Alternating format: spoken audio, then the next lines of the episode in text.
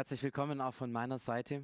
Ich freue mich sehr, mit euch Gottesdienst feiern zu können und ich freue mich sehr, heute mit euch über das Thema Gebet reden zu können.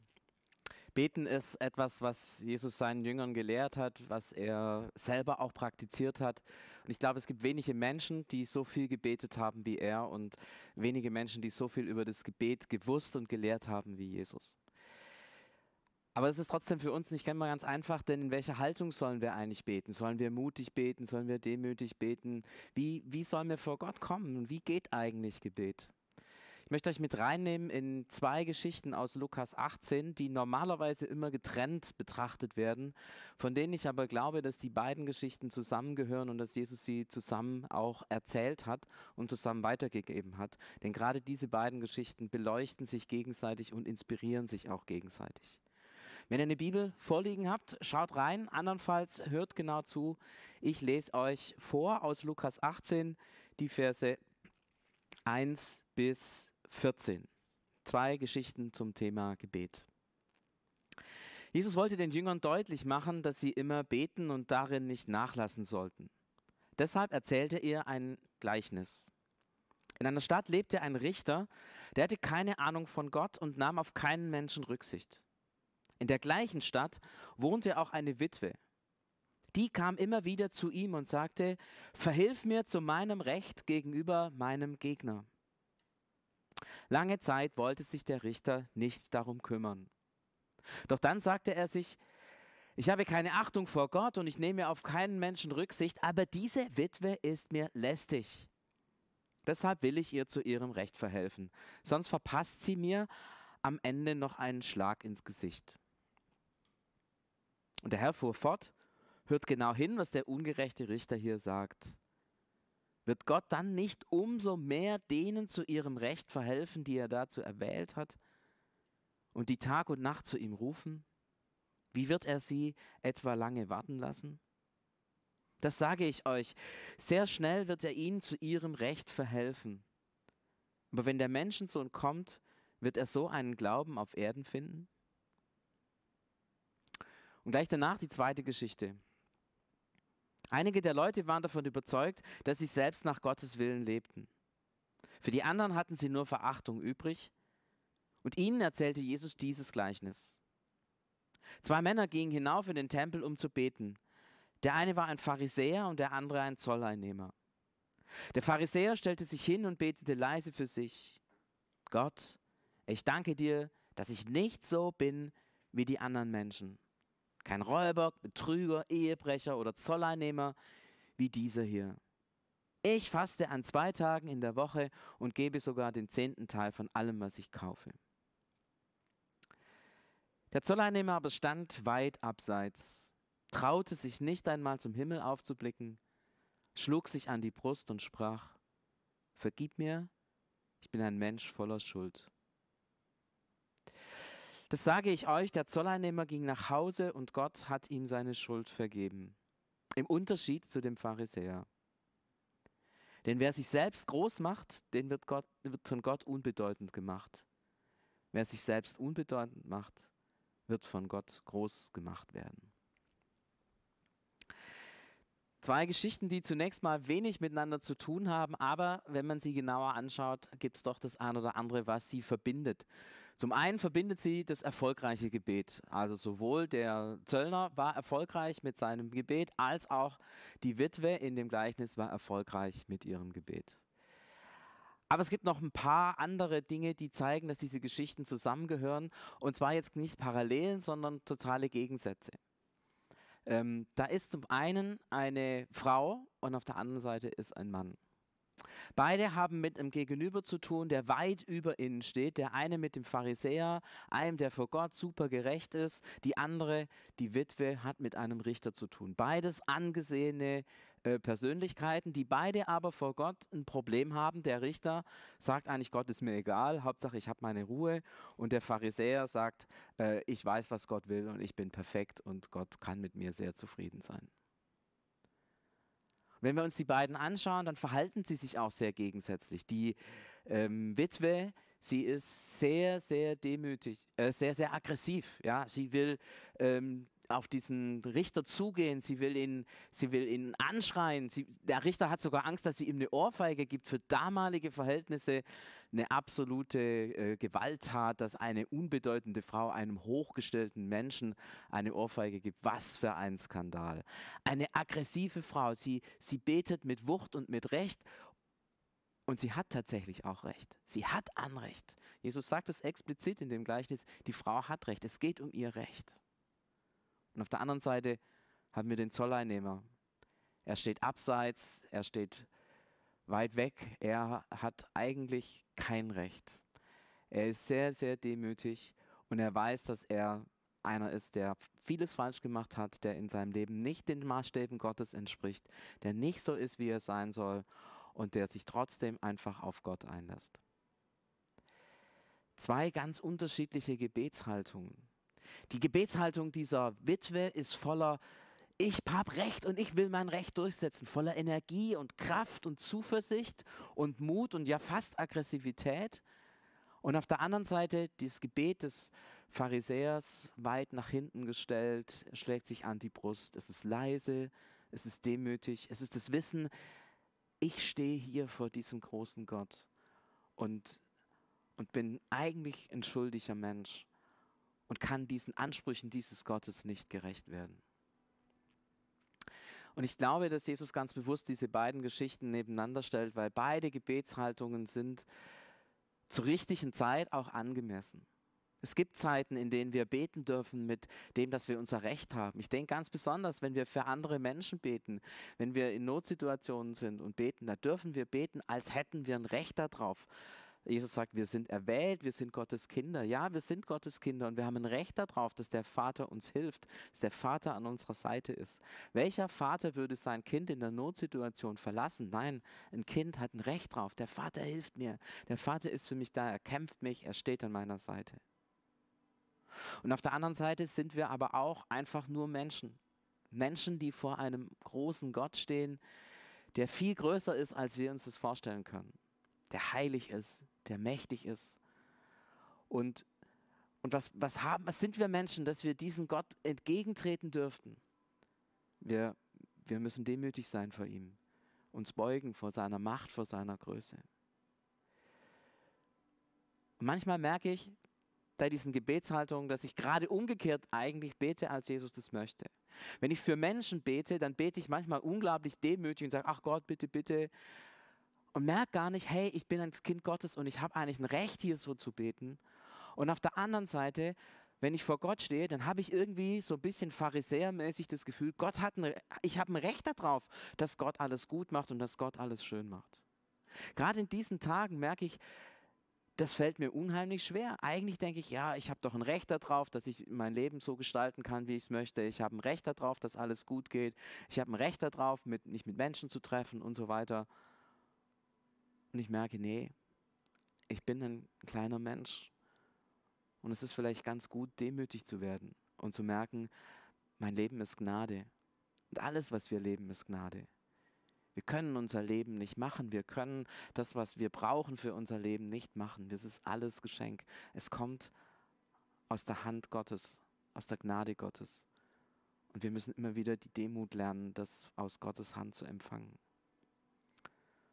Und auf der anderen Seite braucht es aber auch diesen Mut zum Gebet. Vater, bitte, steh uns bei. Du bist es, der Vater. Du hast gesagt, dass wir beten dürfen und dass du unsere Gebete erhörst. Zwei Geschichten, zwei Gebetshaltungen, die nebeneinander stehen in ihrer Widersprüchlichkeit und die wir beide immer wieder auch nutzen können. Ich möchte euch Mut machen, immer wieder auch zu fragen, in welcher Haltung will ich jetzt beten? Und vielleicht braucht es immer wieder dieses Hin und Her von der einen Haltung zur anderen. Und wahrscheinlich ist das sogar eine gesunde Art des Gebets. Es ist wie bei so einer Wippe, äh, ist ganz schwierig, die so im Gleichgewicht zu halten und geht eigentlich nicht. Siehst man ist mehr auf der einen und mehr auf der anderen Seite. Und ich lade euch ein, so tatsächlich zu beten. Auf der einen Seite fordernd und aggressiv im Wissen, ihr, wir als Christen haben das Recht, Gott zu bestürmen. Und äh, er hat uns selber das Recht gegeben, wirklich zu glauben. Und auf der anderen Seite demütig zu sein und zu wissen, alles, was wir haben, kommt aus seiner Gnade. Die Witwe und der, äh, der Zöllner, zwei Menschen, die auf ihre Weise beten und ihr Gebet formulieren. Ich finde interessant, dass wenn wir den Bibeltext anschauen, dass diese Geschichte aber noch ein bisschen weitergeht mit einer dritten Personengruppe. Jetzt könnt ihr natürlich überlegen, was könnte eine dritte Personengruppe sein? Wir haben auf der einen Seite eine Frau und wir haben auf der anderen Seite einen Mann. Einmal dürft ihr raten, was wäre denn die dritte Personengruppe? Ihr werdet es richtig erraten haben, es sind Kinder. Und genau so geht der Text weiter. Einige Leute brachten kleine Kinder zu Jesus er sollte sie segnen. Als die Jünger das sahen, wiesen sie die Leute schroff zurück. Doch Jesus rief die Kinder zu sich und sagte, Lasst doch die Kinder zu mir kommen, hindert sie nicht daran. Denn für Menschen wie sie ist das Reich Gottes da. Amen, das sage ich euch, wer das Reich Gottes nicht wie ein, sich nicht wie ein Kind schenken lässt, wird nie hineinkommen. Neben der Witwe und dem Pharisäer jetzt Kinder. Die kommen eigentlich in der damaligen Welt genauso schlecht weg. Kinder sind eigentlich nur lästig, die kosten nur Geld und bringen für das Familieneigentum und Einkommen eigentlich nichts. Sie gelten als Besitz, als Sache, haben keinen Wert und sind, wie gesagt, eher nur Kostenstellen, als dass sie der Familie was bringen.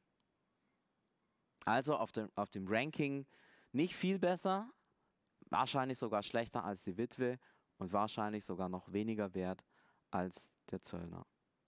Und dem gegenüber stehen wieder irgendwelche wichtigen Leute, jetzt kein Richter oder kein Pharisäer, sondern sogar noch wichtiger, noch besser, wirklich mit Gott im Reinen, die Jünger. Aber auch die machen es falsch, die sicken die Kinder weg. Und wie verhalten sich die Kinder in dieser Geschichte? Auffällig, sie verhalten sich eigentlich gar nicht. Sie werden gebracht, sie kommen nicht mal selber. Sie, sie klagen nicht ein, Jesus, wir wollen zu dir kommen. Sie machen eigentlich gar nichts. Sie sind einfach nur da. Einfach nur da. Und wisst ihr, was Jesus macht?